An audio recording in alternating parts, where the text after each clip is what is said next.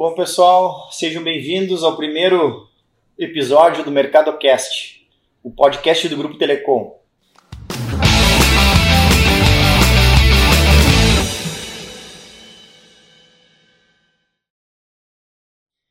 Vamos começar primeiro fazendo as apresentações aqui. Estamos com o Dalton Ribeiro e Cássio Rocha, nossos diretores do grupo. Seu Dalton, por favor, podemos começar a apresentação. Tudo bem, Fábio? E aí? Bom. Primeiro, a gente nunca esquece, né? Então, eu fico à disposição aí para né, os questionamentos. É, eu sou o fundador da, do Grupo Telecom. Começamos ali em 1990, então começamos com um escritório de contabilidade e telecom, né, virou telecomunicação. Pessoal pensa que é telecomunicações, mas na verdade é telecontabilidade. Né? Então está no nosso DNA a parte contábil. E eu falei em 1990, né, mas Sim. em 98 que a gente partiu mesmo para a área de TI né, e começamos ali então a fazer uh, toda a parte de automação de lojas e aí posterior a isso a gente veio a desenvolver sistema para lojas, né? E aí então começamos a trabalhar muito na área de supermercado. E esse setor de supermercado foi nos, foi nos conquistando, né? Então a gente ficou apaixonado por supermercado. Eu sou contador, né, de, de formação, mas no decorrer eu tive que fazer uma outra faculdade que era gestão de supermercado. Então aí acabei me formando também em gestor de supermercado. E nisso a gente vem trabalhando e desenvolvendo tecnologia para essa área e a gente hoje está né, em, no Rio Grande do Sul, nessa matriz, já com né, algumas filiais, e partimos para o estado também de Pernambuco e hoje chegamos também no estado de Minas Gerais. Tá, enquanto, supermercado é, na veia aí, então. Na veia. Cássio, tudo bom? Tudo bom, Fábio? E aí, Cássio, nos conta um pouquinho da, da nossa história, da tua história dentro da Telecom. Então, né, é, comecei na Telecom uh, como desenvolvedor, programador, uh, em 2001, né, então fazem 20 anos aí, uh, respirando também esses mercados, né, a gente uh, começa a, a, olhar um supermercado de jeito diferente, né, quando a gente começa a prestar serviço para o supermercado é engraçado, até as pessoas é, comentam, assim, minha esposa comentava assim comigo, né, na época ainda namorada, né, tu não fica com vergonha, tu tá passando na frente de tá passando no mercado, tu fica olhando para as coisas, fica espiando para a tela da, das operadoras ali, né? E a gente né, acaba sendo é, contagiado né, pela automação comercial. Uh, a gente não enxerga esse mercado da mesma forma, né? E aí poder então aliar a, a tecnologia, que é a minha área de formação, fui aluno do Daltro no curso técnico é, de informática e ali então né, fui receber esse convite então para ingressar na empresa e de lá para cá, né, a gente está aliando esse, esse conhecimento de tecnologia, conhecimento contábil e focado em mercados, né, agregando toda a parte da gestão também. Então acho que essa série de podcasts vai ser bem interessante aí para a gente estar tá contando um pouco dessa história e trazendo, né, um pouco de todo mundo que junto com conosco vem construindo essa história né, junto com os mercadistas, enfim, os consultores, então... Na verdade, eu convidei dois, né, Cássio? Aí tu foi o cara que, vamos assim, se destacou entre os dois e ficou na Telecom, né? Foi legal essa parceria que tu entrou já, então foi praticamente teu primeiro emprego, Cássio, não? Tu já começou na Telecom mais formal e tá até hoje, assim. Sim, sim, exatamente. A gente, né, foi um, foi um meu, meu segundo emprego ali, né? Praticamente o, o, primeiro, né? Porque foi a experiência mais, mais uh, profunda, assim. E aí eu entrei fazendo lacres de impressoras fiscais. As impressoras fiscais, Nossa. na época, hoje em dia a gente, muitos nem conhecem, né? O, o antigo impressora fiscal, hoje em dia toda a NFC aí. E aí tinha que fazer uma homologação, fazer uma, uma um preenchimento dos dados, botar o lacre, transmitir para a Secretaria da Fazenda. E quando a minha história, então, na automação começou fazendo aqueles preenchimentos, aquelas inicialização de, de impressora fiscal. E, e, junto com isso, né, a programação de sistemas ali, que né, hoje é o carro-chefe da empresa e nos proporcionou estar né, tá atuando já em outras, outros estados do Brasil também. E está podendo aprender todo dia.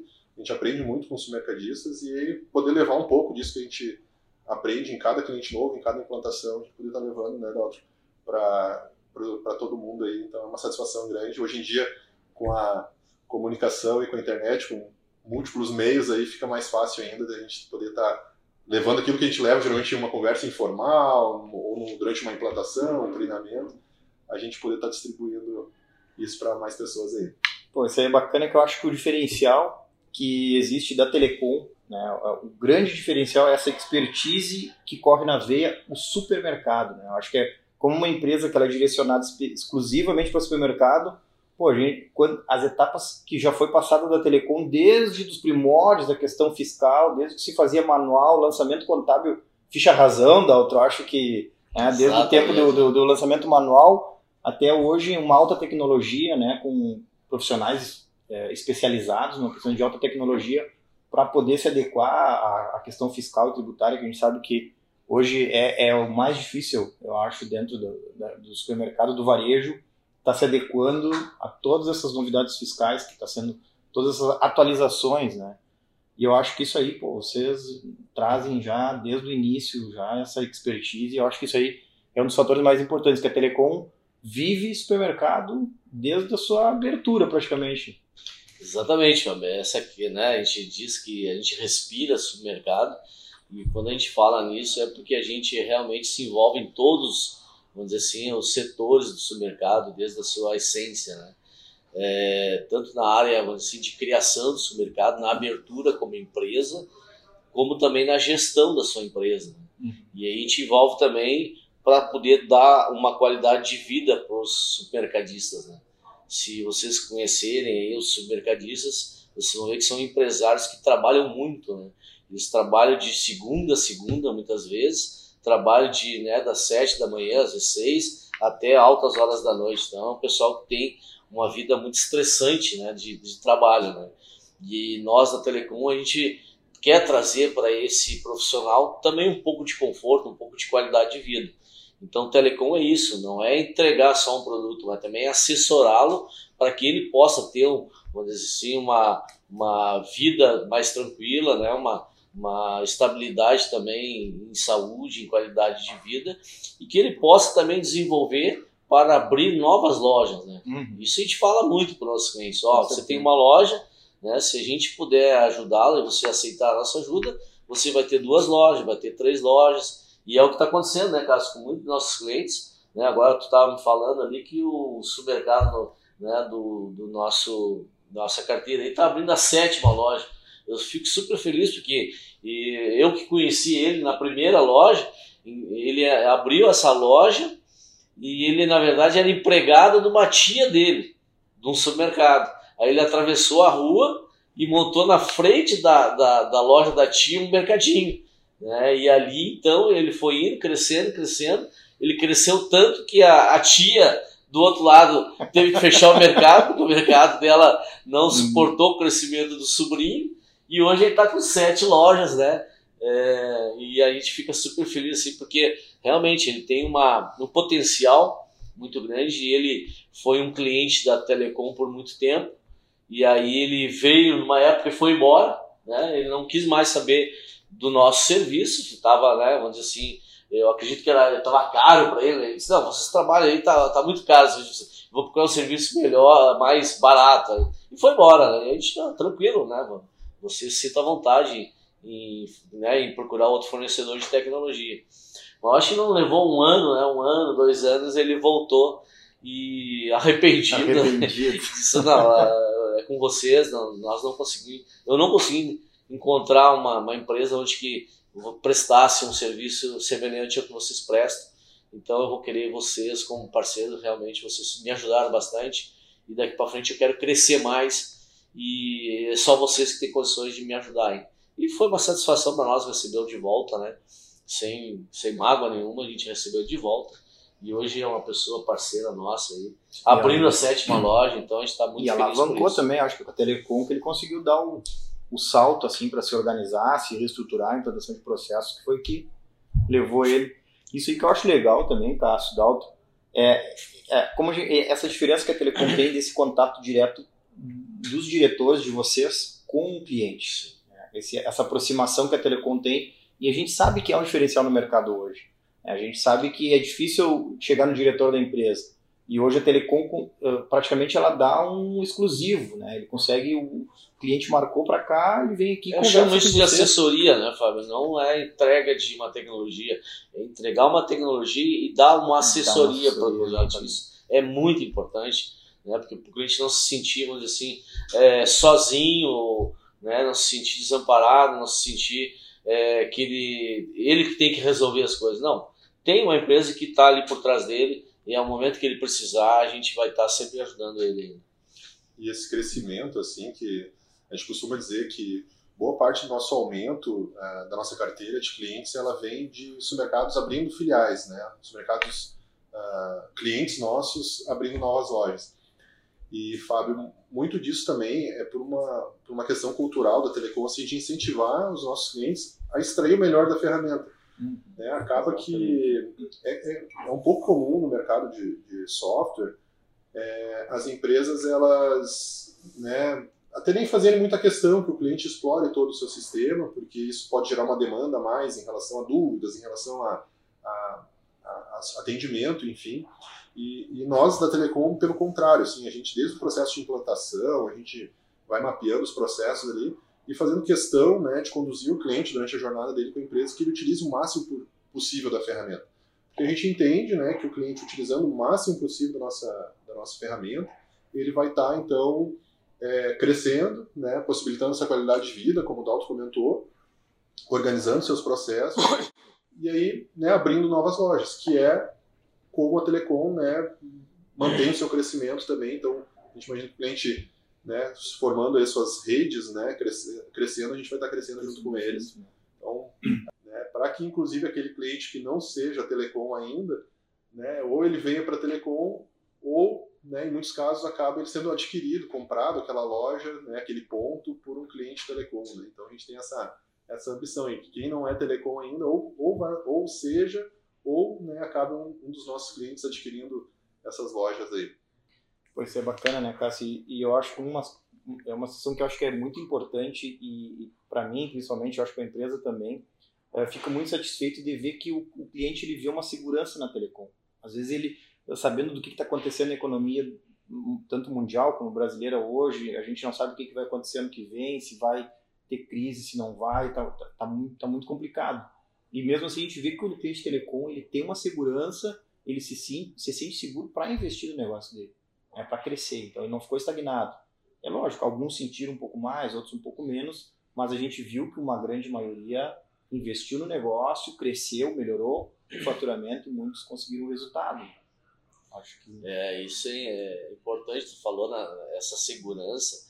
É, 31 anos que a gente né, fez agora esse ano e durante esse tempo a gente vem acompanhando assim a vida dos, do, né, dos supermercadistas, nossos clientes, né, Fábio? E o que que acontece? E muitas vezes deles, eles começam trabalhando num pequeno armazém, né? Uhum. Aí daqui a pouco começa a crescer e tal, daqui a pouco ele vira já né, um mercadinho, né? Daqui a pouco ele já tá já um supermercado, daqui a pouco o cara já tem uma rede, daqui a pouco ele já não é mais um mercadista, ele é um empresário do setor varejista, né? Então eu, eu fico acompanhando assim esse crescimento. E muitos deles já estão tá também passando para os filhos, vamos dizer assim, essa, esse legado do supermercado. Porque os filhos, quando viam os pais trabalhando em mercadinho, eles olhavam assim, ah, eu não vou querer isso para mim, né? Meu pai caixa. trabalha bater caixa aqui das seis da manhã às oito da noite, eu não quero isso para mim, né? Exato. Mas aí começa a crescer, né, o supermercado, próprio pai já, já cresceu e já vê também a necessidade de colocar os seus filhos no negócio. E quando o supermercado tem uma tecnologia, isso é um atrativo a mais para os filhos. Né? Os filhos já vêm, bom, eu já estou numa. Né, meu pai já tem uma empresa que já tem uma, né, já tem uma certa tecnologia. Então também atrai a atenção dos filhos, dos herdeiros, para que já assumam o negócio dos pais. Isso está acontecendo muito agora. Depois de 31 anos, eu venho acompanhando uh, clientes que eu né, já tinha visto há, há, um tempo atrás. Eu vejo já que os pais já estão passando para os filhos e os filhos estão trazendo né, já novas uh, formas de gestão, já estudaram, já fizeram faculdade e estão trazendo também novas uh, formas de, de trabalhar o supermercado e a gente vê o crescimento da, da, da família, assim, nesse sentido, né? Então isso é muito importante a gente avaliar assim que eles foram crescendo, né, e foram trazendo essa parte aí. E os pais estão entregando para os filhos e eles entregam com segurança quando tem telecom. Ah, se eu, né, eu vejo que eu posso realmente passar a minha gestão para o meu filho, sabendo que por trás tem um, né, uma empresa que a, me assessorou, está me assessorando e vai assessorar meu filho. Então, eu estou seguro em entregar para o filho a administração da loja, porque eu sei que né, eu tenho um sistema muito adequado. Isso a gente viu na, lá né, em Santa Maria, em alguns supermercados, assim, o pai já passando para o filho. E o pai fica lá em cima mais estrategicamente, olhando alguns relatórios, no conselho, né? no, no conselho e tal, né? Então, acho isso muito bacana, assim, que os pais já estão tendo essa segurança entregar para os filhos, porque atrás tem, eu acredito que a Telecom também tem eh, muito eh, disso aí, de dar segurança para o nosso cliente aí. Acho que isso aí, né, Cássio, também é um diferencial, diferencial normal na gestão é essa modernidade que tem a Telecom hoje. Acho que a gente está muito bem de tecnologia, a gente consegue entregar hoje tudo que tem mais moderno aí, aplicativos, né, adicionais ao sistema. O que, que hoje ali tu vê assim de né, de diferencial nessa questão de tecnologia ali. Ah, perfeito, Fábio. Uh, a gente nota assim, o mercado ele é um, um, um ambiente né, fértil assim para a implantação de tecnologias e isso né, de fato cativa né, o, o jovem, enfim. Então é, é uma escola, né, toda foi visto na, na teoria, numa faculdade, assim, poder ser, ser colocado em prática ali Uh, e, e, essa mistura de, de, gerações, né, esse entendimento tanto do, do, pai que teve a experiência toda do chão de loja e o filho vem, vindo, né, agregando conhecimento, isso, né, quando essa mistura ela é, ela é, bem feita, né, isso gera crescimento e muitos desses mercados que a gente vê abrindo novas lojas é justamente por essa né, sucessão bem mantendo uma cultura e trazendo modernidade também na gestão. Né? Exato. E, e aí, a nível de tecnologias, enfim, né, a gente tem hoje uma gama aí de. de e, é, e é muito interessante se a gente começa a olhar né, alguns. Uh, ver alguns uh, mercados nos Estados Unidos, na Europa, buscando alguma coisa diferente. E muitas vezes a gente vê que os nossos clientes aqui têm mais tecnologia ou mais processo até do que muitos né, mercados aí fora. A gente vê que que o ramo varejista ele é, ele, é ele é muito parecido e aqui, inclusive, a gente tem né, referências assim tão boas quanto ou até mais do que, do que o varejo né, tradicional lá no, no, em países da Europa e Estados Unidos. Né? E, então, assim, hoje em dia, né, a solução de e-commerce né, é algo que com a pandemia né, acabou se intensificando muito, Fábio. E quem né, tinha uh, se atentado um pouco a isso, um pouquinho antes ali, quando chegou a pandemia já surfou aquela onda muito rápido. Né?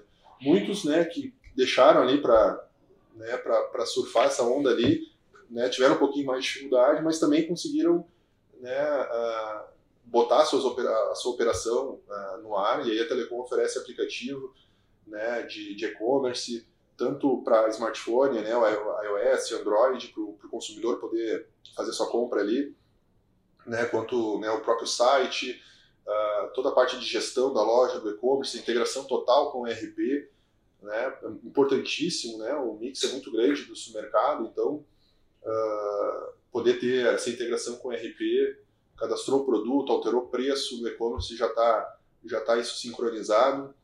Eu acho que é, já virou a realidade do, do varejo né, moderno agora, e-commerce e vendas externas, eu acho que é o ponto chave ali do, do, de agregar valor na venda, né?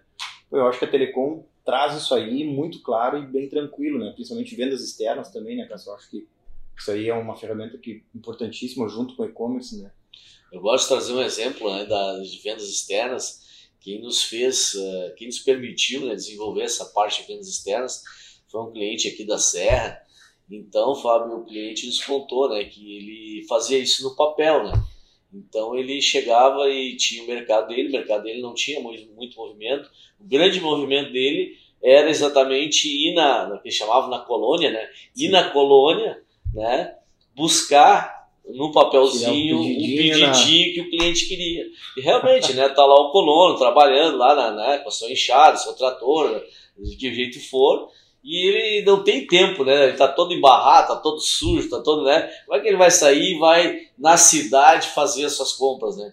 Então era, vamos dizer assim, uma, era muito para ele muito uh, favorável ele receber ali o cara e tirando os pedinhos e o pessoal vinha lá e entregava o pedido para ele. E aí ele contou até que ele fazia, né, o próprio uh, agricultor deixar o pedido na mesa com a porta aberta, com o café em cima do pedido. Diz que o, né, o cara do supermercado só ia lá, pegava, tomava um cafezinho, pegava o pedido e ia para a loja. Ia lá, preparava as compras e ia levar para o agricultor esse pedido.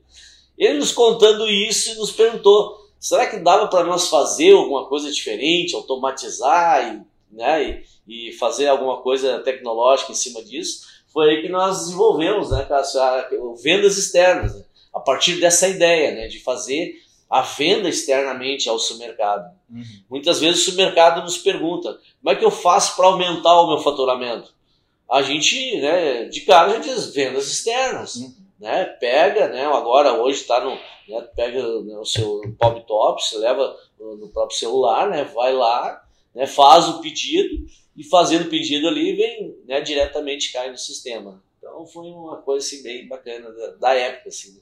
Hoje a gente consegue então botar o supermercado dentro do aplicativo ou dentro de um tablet para o cara sair para então ele tem uma loja externa, tem uma filial sem custo, praticamente, né? Exatamente. Então ele consegue botar uma filial na rua sem custo agregando venda e com custo baixíssimo. É um pouco custo, né? O custo seria o que ali, Fábio? Ele teria que ter um, né, próprio é. funcionário, de repente uma moto para deslocamento, né, um combustível, alguma coisa assim, mas o custo seria mínimo. Vou pegar uma aguinha aqui, pode ser? Pô, fica à vontade ali, caso que é uma água, um café. É, vou aceitar uma água ali. E, e, hoje essa, essa operação de vendas externas ela é muito utilizada também, né, Fábio, uh, ah, para que o mercadista possa então chegar até o, o, o restaurante, né, aquela pequena uh, indústriazinha, né, aquela dona de casa, aquela, o, o X, né, uh, então é uma das formas então, né, quando, quando a região né, tem essa característica e permite, de, de que possa ser feita essa venda externa né, através de um vendedor, então se desloca até a, até o, o, cliente, né? E, e, aí precisa de uma tecnologia para facilitar isso, tanto a coleta desse pedido, quanto depois a separação e, e, a, e o faturamento, a emissão dessa carga para entrega. Né? Uma forma parecida com o e-commerce, né? Que também tem essa, essa característica. Só que a gente separa um pouquinho aí o e-commerce, é o cliente, né? Fazendo é, a compra através do aplicativo ou através do, do, do computador, né? E o vendas externa, na verdade, nós chamamos de. É, como é que é o. É o, o vendedor. É o vendedor indo lá indo no cliente, né? Então ele se torna um, um personal vendedor, né? Sim. Então é, é o cara com e-commerce com o personal do lado. Então é... Isso aí é, é fantástico, né? Porque assim, a gente vê hoje o, o que cresceu, o e-commerce, né? A gente isso aí é claro, a venda pela internet toda do varejo ele Exato. mudou totalmente. Então, se pensava nunca 10 anos atrás, há curto tempo atrás, se mudou, né? Hoje várias empresas são só virtual. Tá? Mesmo com as novas tecnologias, com a modernidade, ainda tem esse contato. O pessoal gosta do contato, né? E eu acho que ainda tem mercado para isso. Eu acho importante que a Telecom tá no, no foco que é o e-commerce, que é a gestão do varejo, e ao mesmo tempo também ela traz Outras alternativas que são vendas externas, também compras, que eu acho que é importantíssimo. É, e eu acho muito interessante que esse foco que a empresa tem no controle. Hoje a gente, e eu acho que o mais difícil, Cássio, e só falasse um pouquinho, que eu acho que todo mercadista, hoje, a maior dificuldade que vocês têm é controle de estoque. E isso aí hoje, se não tiver um controle de estoque, é onde o pessoal está quebrando. Aí eu acho que a Telecom traz muito essa questão do controle de estoque, né? Eu acho que os aplicativos também eles conseguem uh, dar essa segurança de controle, né?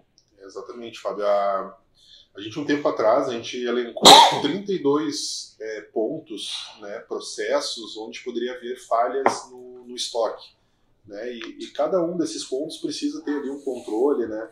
É, desde né, o recebimento da mercadoria, né, a reposição, né, o, a, o lançamento das, de quebras, as produ a, a, produção. Então, é, são 32 né, pontos ali elencados onde. E, e, é difícil, né, numa operação, né, muitas vezes, onde não tem a cultura do controle de estoque, então blindar essas, esses 32 pontos ali com. Né, mas é uma coisa que depois que, que é conquistada, né, se torna uma cultura da empresa e é dificilmente se, quem começa a trabalhar com estoque até se pergunta, né, Pô, como é que eu fazia antes, né? Como é que eu estava totalmente no escuro, né? Ah, então, para uma operação, né, de de e-commerce, por exemplo, isso é fundamental. É um desgaste muito grande com o cliente quando precisa fazer aquele contato com ele, substituir uma mercadoria que ele comprou, acaba gerando uma frustração naquela experiência de compra. Então, né, é, é muito importante, é muito importante na, no processo do comprador ali, né, o comprador comprar a sua demanda, a gente né, sabe que os estoques, né, é, salvo negociações, oportunidades muito boas, mas no geral você precisa se manter um volume de estoque dentro do giro e então o controle de estoque é, é, é muito importante. A gente costuma dizer assim, né, o, o, dinheiro, né, quando está no banco, ele está protegido lá por uma senha. Dificilmente aquela senha só, né, ela está de posse de pouquíssimas pessoas, tem muita segurança ali. E o estoque ele é, ele é tão dinheiro quanto, né? Hum. Até com possibilidade de rentabilizar muito mais que aquele dinheiro que está lá, mas ele tem que ter o um mesmo cuidado, né? É, por, porque deixar de ter um controle, né, um cuidado com o seu estoque, né, uh, que é tão dinheiro quanto o, o banco. Então, uh, certamente se, se, se some um, um, valor do banco ali, se ali se controla muito bem, né? E, então, levar isso para o supermercado é uma, é uma, é uma necessidade que... No banco, o gerente controla, né? o funcionário controla, o proprietário controla, o financeiro da empresa controla. Tem no mínimo umas quatro pessoas controlando o dinheiro no banco. Aí às vezes tem muitas empresas que chegam no estoque não tem ninguém controlando o estoque, né? Então, é, e a gente falou, é, né, é tanto dinheiro quanto, né? E, e tu citou bem, Cássio, a rentabilidade do estoque às vezes dá mais do que um dinheiro parado no banco, né? E hoje Bom, o lucro do mercado todo praticamente ele fica no estoque, né? Exatamente. Porque hoje com o giro, a gente sabe que o mercadista não consegue né, tá com o dinheiro parado no banco. Então ele está com o estoque ali e eu acho que ali é o ponto-chave de controle.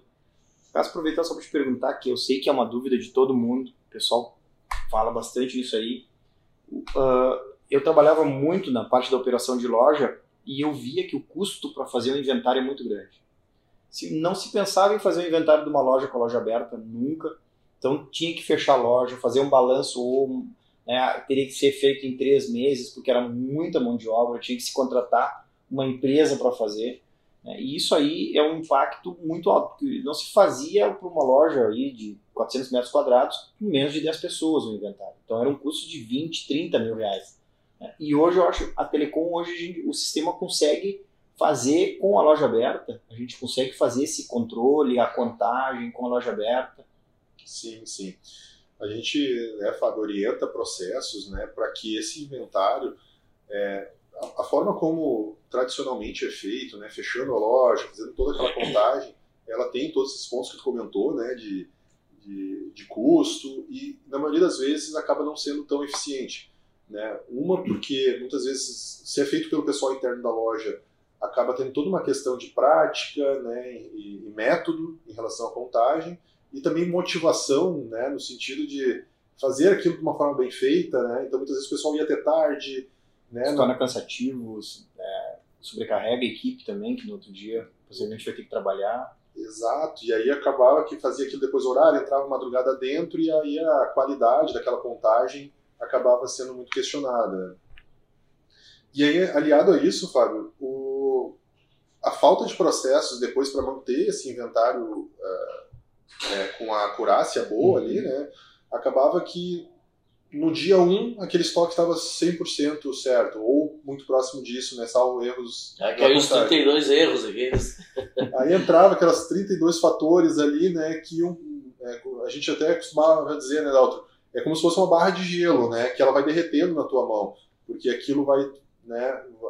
Seja uma entrada né, que não tenha sido feito utilizando um coletor de dados, né, seja um processo de, de devolução né, não, de mercadoria não, não bem feito, E então, assim, uh, no, no, dia 2 aquele estoque estava 98% certo, no dia 3 aquele estoque estava 80% certo. Aumentando o problema. Exatamente. Então, né, primeiro passo, né, é implantar os processos, mesmo antes do, de um inventário, implantar todos os processos de, de controle de estoque, para que então, quando for feita a contagem, aquele estoque se mantenha, né, é, a maior, maior parte do tempo com, com aquele estoque correto. E é isso, né, preferencialmente sendo feito por setores, né. É, o inventário tem o seu valor, claro, fazer um inventário é, completo, desde que bem feito, né, mas uh, não, não vai funcionar se por acaso depois não conseguir manter. Vai se tornar muito caro porque tu não vai aproveitar aquele inventário é, logo depois. Tu vai, no máximo, ter uma fotografia daquele instante, mas que aquela fotografia vai borrar muito rápido e tu vai, vai perder ela. Né? Então. Eu falo um pouquinho do inventário, Cássio, porque eu acho que o Dalton também. Uh, acho que isso aí vocês têm bastante, Dalton, uh, colocado os percentuais que representa na gestão cada parte da loja, assim, né? Cada parte da operação representa tanto. E eu sei que a Telecom ela uh, coloca muito que existe um número para te chegar, né? O cliente telecom tem que ter lucro. E precisa Exatamente. ter um lucro e estipular esse lucro. É 5%, é 10%, que a gente sabe que hoje está bem difícil. Sim. Nós vamos falar em 5%, por exemplo, assim, né? Então, para chegar nesse número, a gente precisa ter esses indicadores bem informados, né? Saber quanto é que é o quebra, por isso que eu acho que é importante o inventário, né, Cássio? Saber quanto é que está quebrando, quanto é que está faturando. E hoje eu acho que o gestão consegue entregar muito claro isso aí, né, Dalton? de deixar um número para a pessoa ver aonde que ela tem que brigar, né? Onde que ela tem que... é. é, nós uh, desenvolvemos, Fábio, no, no sistema uh, alguns indicadores assim que mostram, né, uh, claramente como é que funciona, né, essa questão do estoque.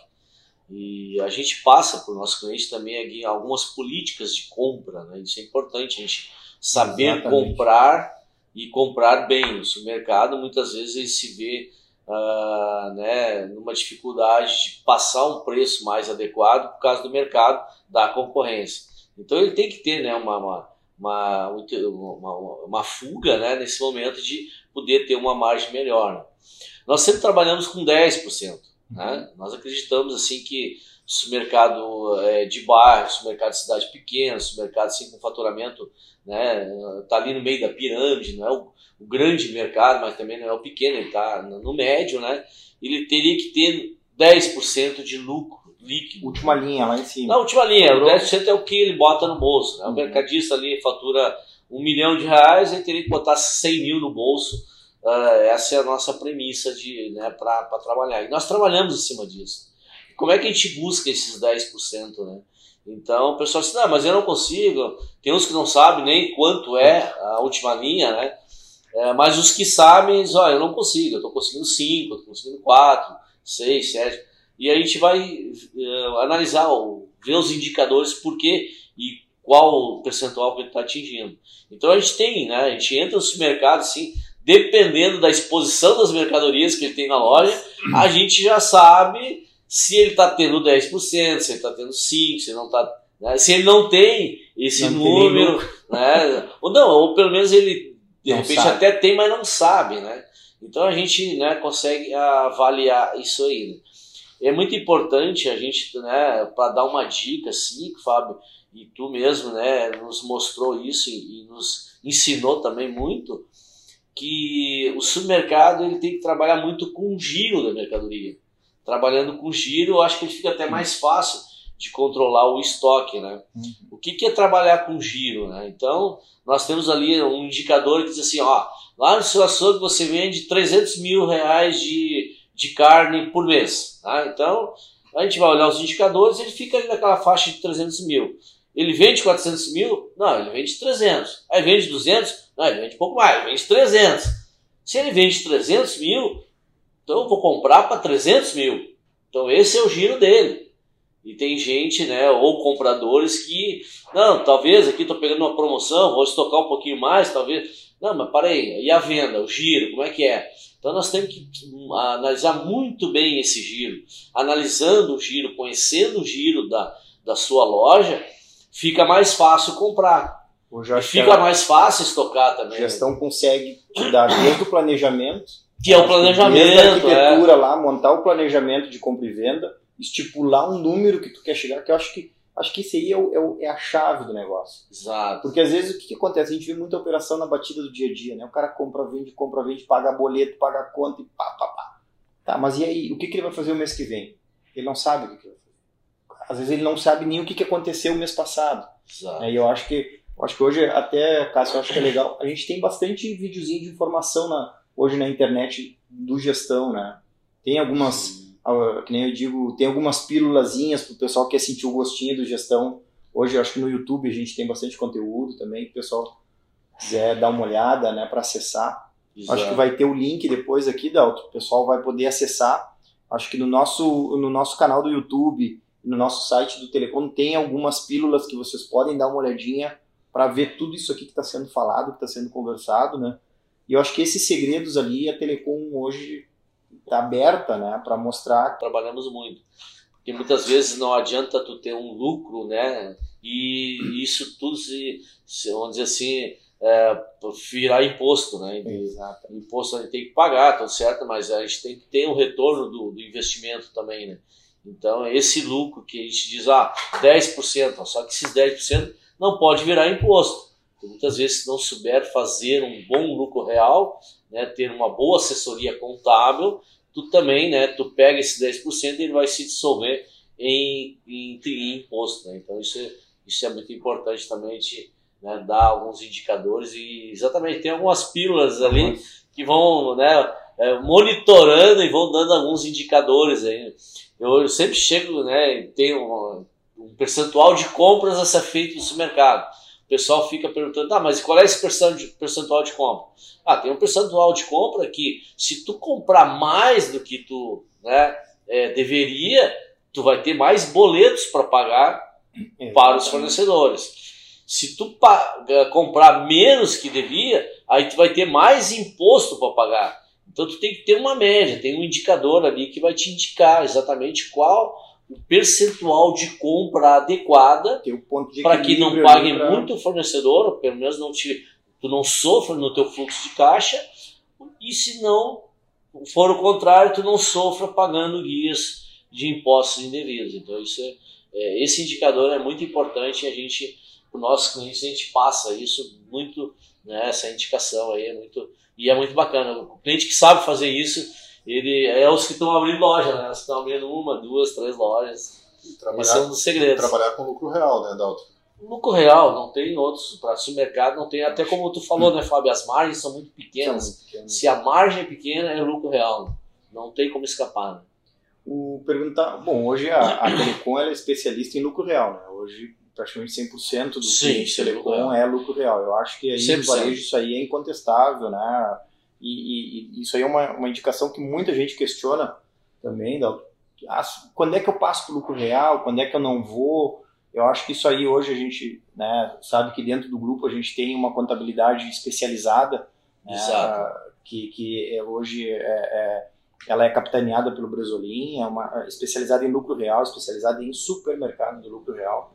É, acho que esse aí... é uma pergunta que todos fazem, até ah, em que momento eu passo para o lucro real, qual é o valor de faturamento que eu chego, a partir de que valor de faturamento eu, eu posso ser lucro real. Eu diria que a, qualquer faturamento pode ser lucro real, mas eles sabem, né, vão fazer algumas contas ali, né. É, um lucro real, ele exige muitas obrigações do contador. O contador, se ele fizer um lucro real para uma empresa de 200 mil, o trabalho que ele tem para 200 mil é o mesmo trabalho que ele vai ter para 2 milhões. Então, se o mercado vende 2 milhões ou vende 200 mil, o trabalho do contador é igual, não muda. Só que aí o valor dos honorários contábeis né, que muda para quem fatura 2 milhões para quem fatura 200 mil. Para quem fatura 200 mil, os honorários do contador uh, talvez sejam um pouco mais, assim, mais caros. Né? Até pela responsabilidade. Exatamente. Valor, é, né, então é, é o que impacta mais é ele. Se tu tem um bom contador e ele vai te cobrar razoavelmente bem para fazer esse serviço, quem tem 200 mil às vezes acha que o contador, o valor cobrado pelo contador é muito caro e aí não vale a pena. Né? Então, é, já de 200 mil aí, né, o valor do contador não, não significa tanto.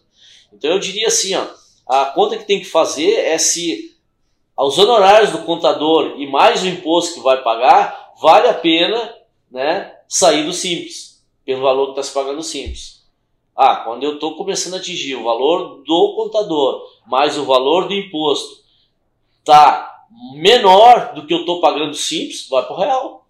Isso é importante não deixar também chegar no limite do teto do, da Secretaria da Fazenda, né? Porque é, o teto é 300 vê, mil hoje. É. Chega no teto do faturamento, daí o cara não está preparado, não está organizado, de repente está com um contador que não sabe fazer e tem que entrar obrigatoriamente por lucro real. Exatamente. É, é um problema, né, Fábio? A gente se depara com isso, né? Alguns clientes nos procuram assim porque se desenquadraram. Hoje, inclusive, a gente teve a visita de um, de um futuro cliente aqui que nos procurou justamente porque também teve, ele está tendo que aprender a trabalhar no lucro real, né, na, assim em cima da hora, porque teve esse desenquadramento do simples. Né? E aí, como tu comentou mesmo, é uma mudança de cultura, né? A gente costuma dizer que quando a gente vai para o lucro real, a gente precisa dos controles para chegar ao, ao, valor do, né, do lucro ali, o valor real mesmo para pagar o imposto correto. Então a gente precisa fazer de bom uma limonada, né? Já que precisa então é, ter mais controles, né? Pagar um melhor contador, pagar um software, uma ferramenta mais adequada para poder entregar todas as obrigações para o governo, né? Não, não, vamos fazer isso só para atender o governo, né? Sim. Vamos fazer isso para ter um crescimento da gestão, uma profissionalização da gestão da empresa. E, e, não é à toa que a gente vê, né? As empresas, eh, elas que, que passam para o lucro real, elas têm esse choque, mas isso é, elimina um teto, né? Ela está aqui num teto, muitas vezes até né, apelando para um, um software ali, né, que, que é um pouco mais simplificado, ou até daqui a pouco, às vezes, usando algum subterfúgio ali para pagar menos imposto né, indevido, mas aquilo limita ela o crescimento dela. E a partir do momento que ela passa para o lucro real, ela tira esse, esse teto, e aí ela está apta ali a criar seus processos, a ter um melhor software, um melhor apoio, e aí esse, esse, esse teto né, não, aí não tem limite, é aí que ele vai começar a crescer então. Né? E, e, de fato, né, assim, falando da parte do, do software, é, existe né, uma série de obrigações né, que o software, assim como o Dalton comentou, né, que o contador é, é, é, um outro profissional. Existe o, profissional do simples e o profissional Isso. que sabe fazer o lucro real. São, são poucos, hein? São poucos. E, e, a nível de software também, né? Uh, existem softwares que atendem, softwares mais genéricos, atendem diversos segmentos e né, e são geralmente mais focados em empresas do Simples. E é um outro software, é uma outra, não, não existe comparação assim, porque a exigência para o lucro real, desde a parte dos controles de, de estoque, seja dos controles tributários, né, dos cadastros, das obrigações todas são muito maiores e, e constantemente atualizadas, né? O, é, mensalmente existem novas normas, novas notas técnicas que vão entrando e é o, é o pavor do desenvolvedor, né? Porque se não fizer aquilo, tem um prazo. Geralmente o governo dá prazos curtos, infelizmente, né? Isso é, acontece. E pode parar a operação. Um caixa né, pode parar de vender, o cliente pode parar de emitir nota, né? Se tu não conseguir entregar aquilo a tempo. E aí, para que a empresa então tenha né, condições de entregar isso, ela precisa ter um corpo de profissionais, né? Qualificados, né, que são profissionais que, que, que têm um, um, um, valor hoje em dia bem, bem considerável para se manter profissionais de, de, programação, que são requisitados né, é, nacionalmente, até internacionalmente, hoje em dia, assim, a demanda para esses profissionais são muito grandes. E então manter esse corpo técnico né, especializado, seja no segmento do mercado, no segmento fiscal, para atender o lucro real, vai exigir uma empresa né, mais bem estruturada e, consequentemente, né, vai dar esse aporte para essa, essa base para que o mercado possa cumprir sua obrigação e ter todos os demais controles. Então, né, nesse, nesse cálculo aí, né, se coloca é, o, esse software especialista em lucro real, né, em empresas de porte médio que, e, que vão pro, dar o aporte para que ela cresça, um contador também que possa dar esse aporte para que ela cresça, e a gente, na maioria das vezes, né, vai, vai ver ali que vai ser muito melhor isso do que ele vai estar tá possibilitando que a empresa dele cresça, né, e pagando ainda um imposto mais baixo e sem o risco da sonegação ou qualquer outra coisa assim que o simples possa estar tá pressionando ele. O simples, na verdade, ele limita o crescimento da empresa. Né? O empresário ele nota que ele começa a crescer E se ele ficar no simples, ele tem que pagar sobre uma tabela maior. Então ele, ele começa a sentir ali que o imposto fica muito caro e muitas vezes o, né, o empresário, no caso o supermercadista, ele se retrai. Ele diz, não, eu não quero crescer. Quanto mais eu cresço, mais imposto eu pago. E se não tem um contador que diga para ele, não, mas se tu fizer o lucro real, tu pode, né, o céu é o limite para ti. Então ele muitas vezes não conhece essa do lucro real, né, Fábio? Ele esse, precisa passar para ele. acho que esse aí é o, é o ponto que a, o pessoal tem medo do lucro real. Né? Eu não entendia lucro real. Há pouco tempo atrás eu não conseguia entender o lucro, porque o lucro real ele é complexo. Ah, o sistema tributário ele não é simples, né? tanto que a Telecom tem muito tempo aí de expertise para poder hoje estar tá entregando o que entrega. Só que uh, quando tu começa a entrar para dentro, tu pega uma ferramenta que nem é o gestão, ele torna isso aí muito fácil. Né? Para o mercadista. Então ele torna fácil para quem é o pequenininho que está crescendo, que está se desenvolvendo, porque acho que é bom a gente falar isso aí um pouquinho uh, para mostrar do que a Telecom hoje ela tem, além da ferramenta, o ERP, a gente tem uma contabilidade especializada em lucro real, a gente tem uma consultoria de processos também que pode ajudar ao cara implantar processos também, né, Cássio? Então, tem o pacote completo.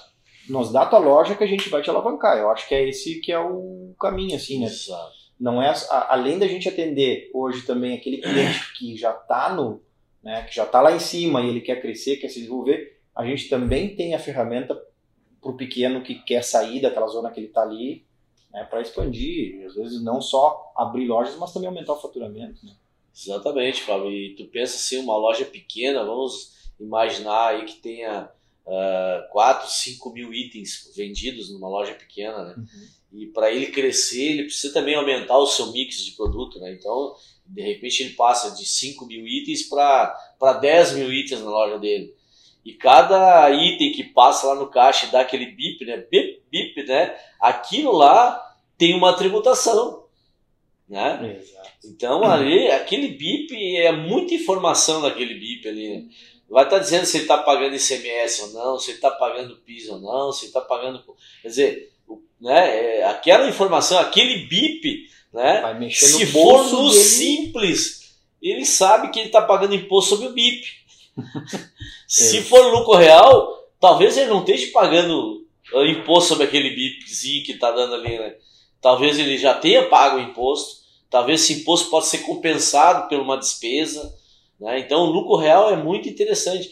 Tu falou ali é, que pessoas às vezes têm medo do lucro real. É, o lucro real não é fácil. Não é né, à toa que os, os contadores estudam cinco anos na faculdade e lá na faculdade se aprende lucro real. Né? Se fica cinco anos numa faculdade e, e o que, que acontece? Né? Aí vem o governo e diz: não, dá para te enquadrar no simples. Tu acha que tem gente estudando para né, fazer as empresas virar simples? Não, qualquer um faz uma guia ali. Quanto é que faturou? Ah, faturei lá 500 mil, parei. Ah, de 500 mil nem dá, teria 300 mil. Parei, 300 mil, deixa eu ver a tabela aqui. Ah, parei, tu te quadra aqui, 11%. Pô, 33 mil de imposto, toma aqui. O mercadista vai ficar louco, pô, né? Eu não tenho 10%, nós falamos 10%, 10%. né? 10%. tô dando e eu 11 tô dando 11 de, de, pro governo. Então, quer dizer, é uma coisa absurda o simples, né? Então foge assim, vai para o lucro real. O lucro real, né, nós tínhamos até nos nossos catálogos ali, por muito tempo a gente colocou ali que a média de pagamento de todos os impostos é, ficaria em torno de 3%. A gente descobriu né, esse ano né, que ele aumentou um pouquinho. Na verdade, houve né, uma reforma tributária onde que a reforma tributária aumentou essa parte do imposto e muito está no ICMS. Né? Então, o ICMS de cada estado ele vai determinar se aumenta um pouquinho, se aumenta, né, não tanto, mas é o ICMS que está dando o tom desse aumento de carga tributária aí. Pô, bacana, Dalton. E aproveitar essa deixa ali do, dos estados, hoje a Telecom, a gente sabe que ela está Rio Grande do Sul, focada no Rio Grande do Sul e Pernambuco. Como é Estamos tá entrando também em Minas Gerais agora. Isso aí que eu te perguntar. Como é que está aí a ideia de crescimento, da gente alavancar aí para... É, a nossa ideia de expansão, Fábio, na verdade é o Brasil inteiro, né? Nós temos condições de entrar em qualquer estado do Brasil, né? É, o que falta, né, é realmente a gente ter uma estrutura, a gente está se estruturando para isso. Então nós temos né, hoje um, né, um PDV, que nós chamamos de Toros PDV, ele já é formado uh, dentro de plataformas já mais modernas, já foi desenvolvido com ferramentas ultramodernas internacionais. O Fábio, o Cássio pode depois passar um pouco mais sobre né, como é que ele está formatado. E o momento que a gente tem essa ferramenta, esse PDV, é o que impactava em outros estados, que a gente nos, nos limitava em outros estados. No momento que a gente tem agora uma ferramenta a nível nacional, então nos, nada nos impede de, de, de, do Amazonas a Roraima, a São Paulo, não, não existe, né? Qualquer estado para nós é, é importante. Agora está no nosso né, movimento interno aqui da matriz para começar a entrar nos estados né, com essa nova ferramenta. Temos condições, o nosso retaguarda já está né, bem formado, tanto essa nossa conversa, né, que a gente falou sobre tributação, sobre gestão, sobre a parte financeira, toda essa parte aí de lucratividade do nosso mercadista. Então, a gente consegue ajudar o nosso investidor de, do, do, varejo na área desse mercado. O que nos impactava era a questão dos PDV, né? E aí agora, no momento que a gente tem um PDV ultramoderno, nós colocamos, né, Cássio, como sendo, eu acho que foi o Cássio que falou, ó, esse é o melhor PDV do Brasil. e é. aí é. o Cássio né, é pode falar bastante. É. Por que, que é o melhor PDV do Brasil, Cássio? Tu elencou lá mais de 32 também questões ali, né?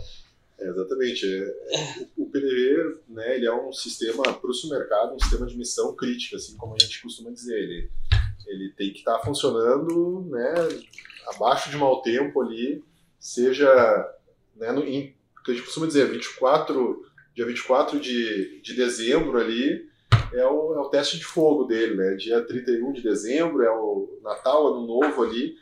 E, então, assim, né, é um sistema que tem que ter um, uma estabilidade muito grande, né? Uh, e aí, para isso, a gente, então, para poder sustentar essa expansão nacional, a gente focou né, em, em que, o melhor PDV do Brasil em relação à estabilidade, em relação à, à segurança, em relação à, à performance. Né? Então, a gente reconstruiu toda a base do, do nosso PDV né, como um pilar aí para que a gente possa estar tá, né, já utilizando também é, a possibilidade de implantação em Linux, né, um sistema operacional também um pouco mais é, estável do que o Windows.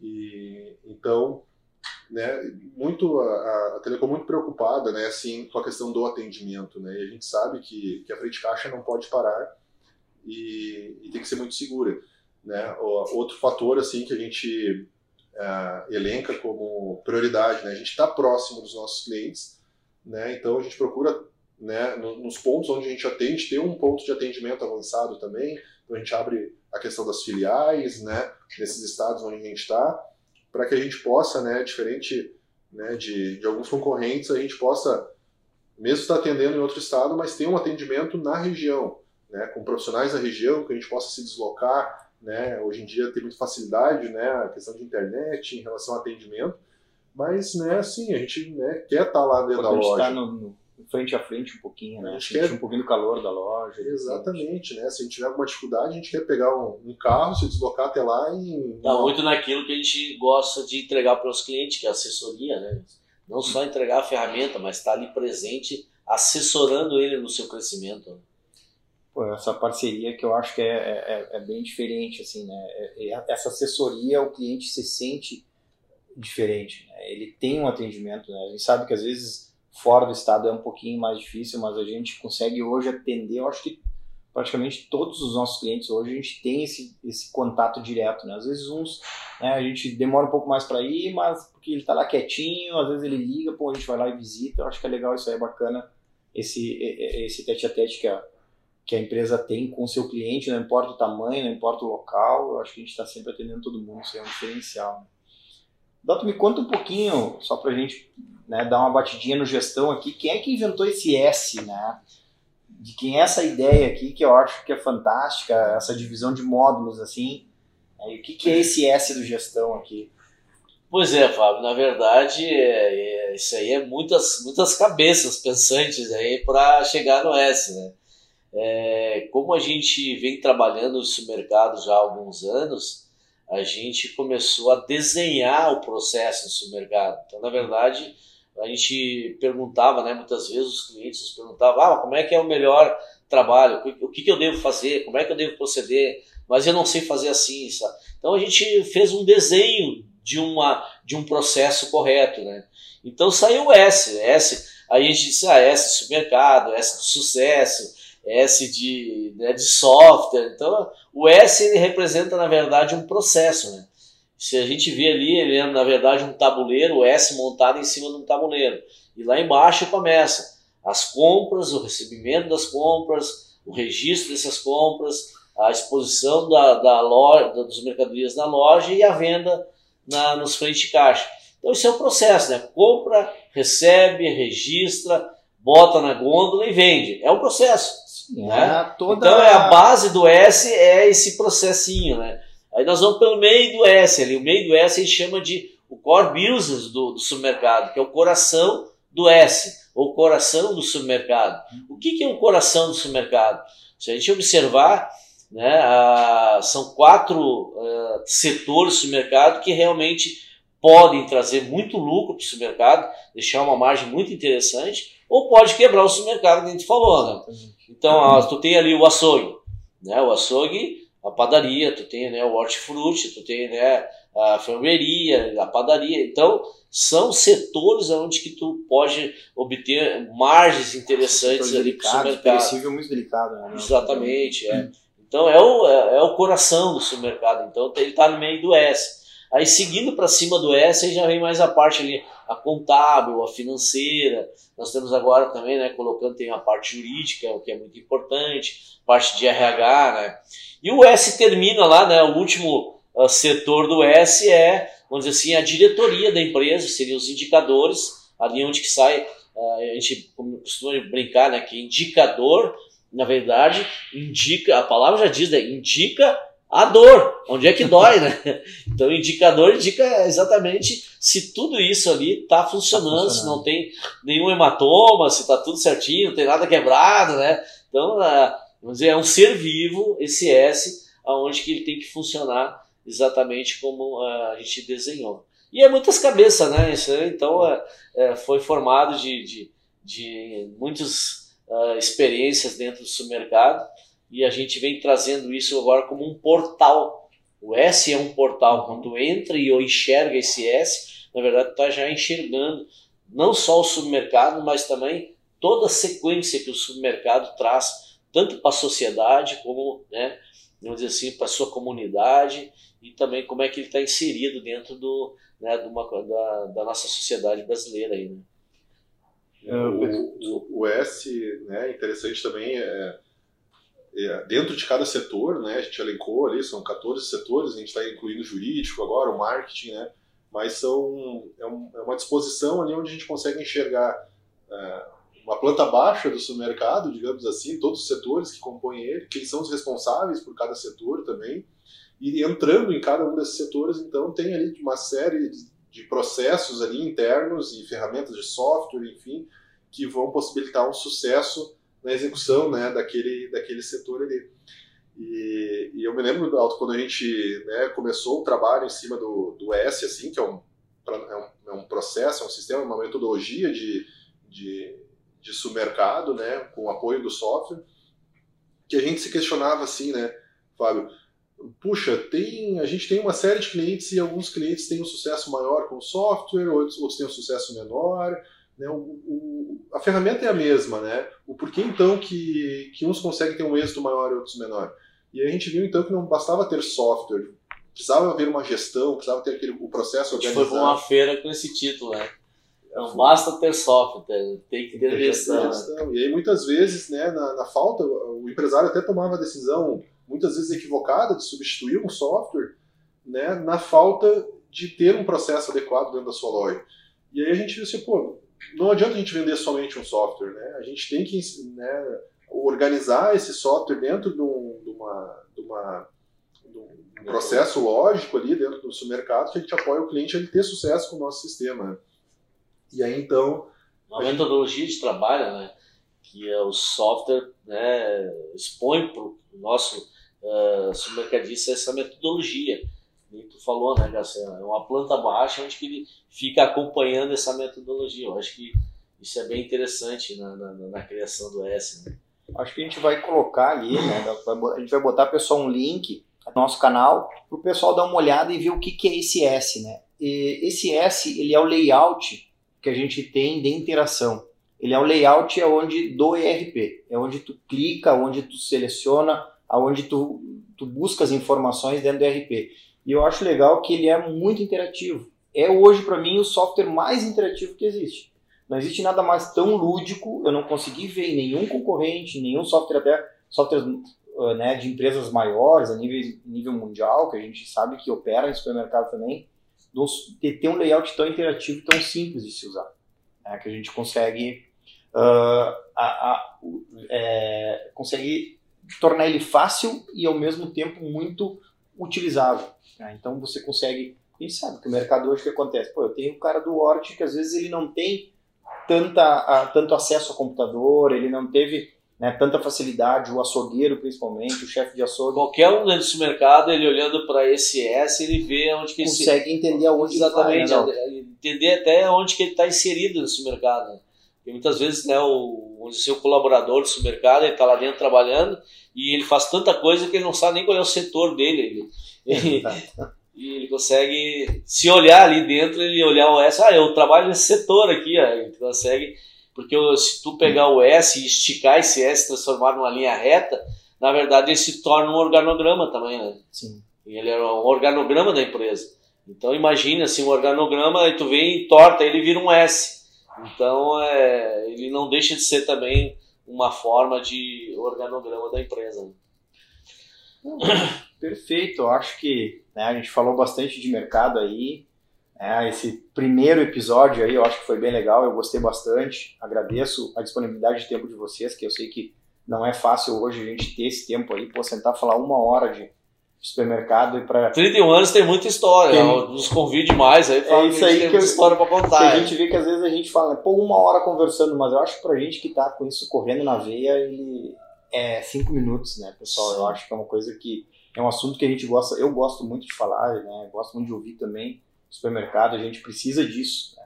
Eu acho que é bacana aí que o pessoal que tá muito, não só o nosso cliente que já é, mas eu acho que também esse mercadista no Brasil inteiro quiser saber um pouquinho mais, é um canal que está sendo criado agora, que eu acho que vai ter muito conteúdo. A gente já tem da Telecom muito conteúdo também para quem quiser entrar, acessar o nosso site, vai ter bastante. A gente tem uma equipe de marketing aí maravilhosa para retaguarda aí que está nos dando bastante acesso ao conteúdo, né? vai nos disponibilizar para todo mundo. Então eu acho que o mais importante de tudo é isso aí que a gente está dando. Pô, a gente está abrindo uma empresa para qualquer pessoa entrar sem pagar nada e ali entender um pouquinho, ver um pouquinho de de troca de informação. Pois eu também queria agradecer e parabenizar a diretoria da empresa por ter é, acreditado nesse, nesse projeto aí, ver que hoje a geração de conteúdo é muito importante. Então, só falar um pouquinho, agradecer para vocês, né? A Marluce também, que é nossa diretora, hoje ela não pôde estar aqui. É, então, a toda a equipe da Telecom aí, eu acho que a gente vai vai vai estar tá abrindo muitas portas de comunicação, né, de informação muito obrigado, é Fábio, é, pela oportunidade né, de estar aqui trabalhando com essa equipe maravilhosa de vocês aí que está montando.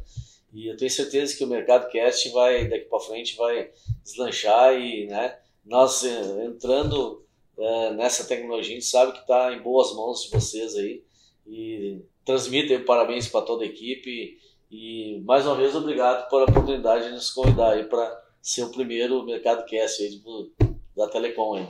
Bom, isso aí, parabéns. Eu estou ansioso, ansioso pelos próximos episódios. Eu tenho certeza que já dei, já dei uma espiadinha ali, tem muita, muita coisa boa, muitos convidados uh, bacanas aí que vão estar tá fazendo sucesso desse canal aí. Então tá, pessoal, isso aí.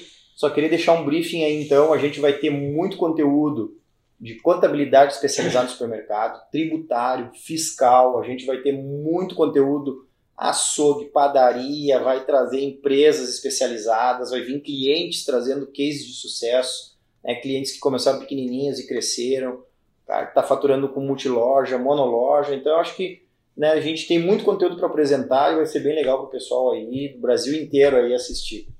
Sim. Obrigado, pessoal. Obrigado.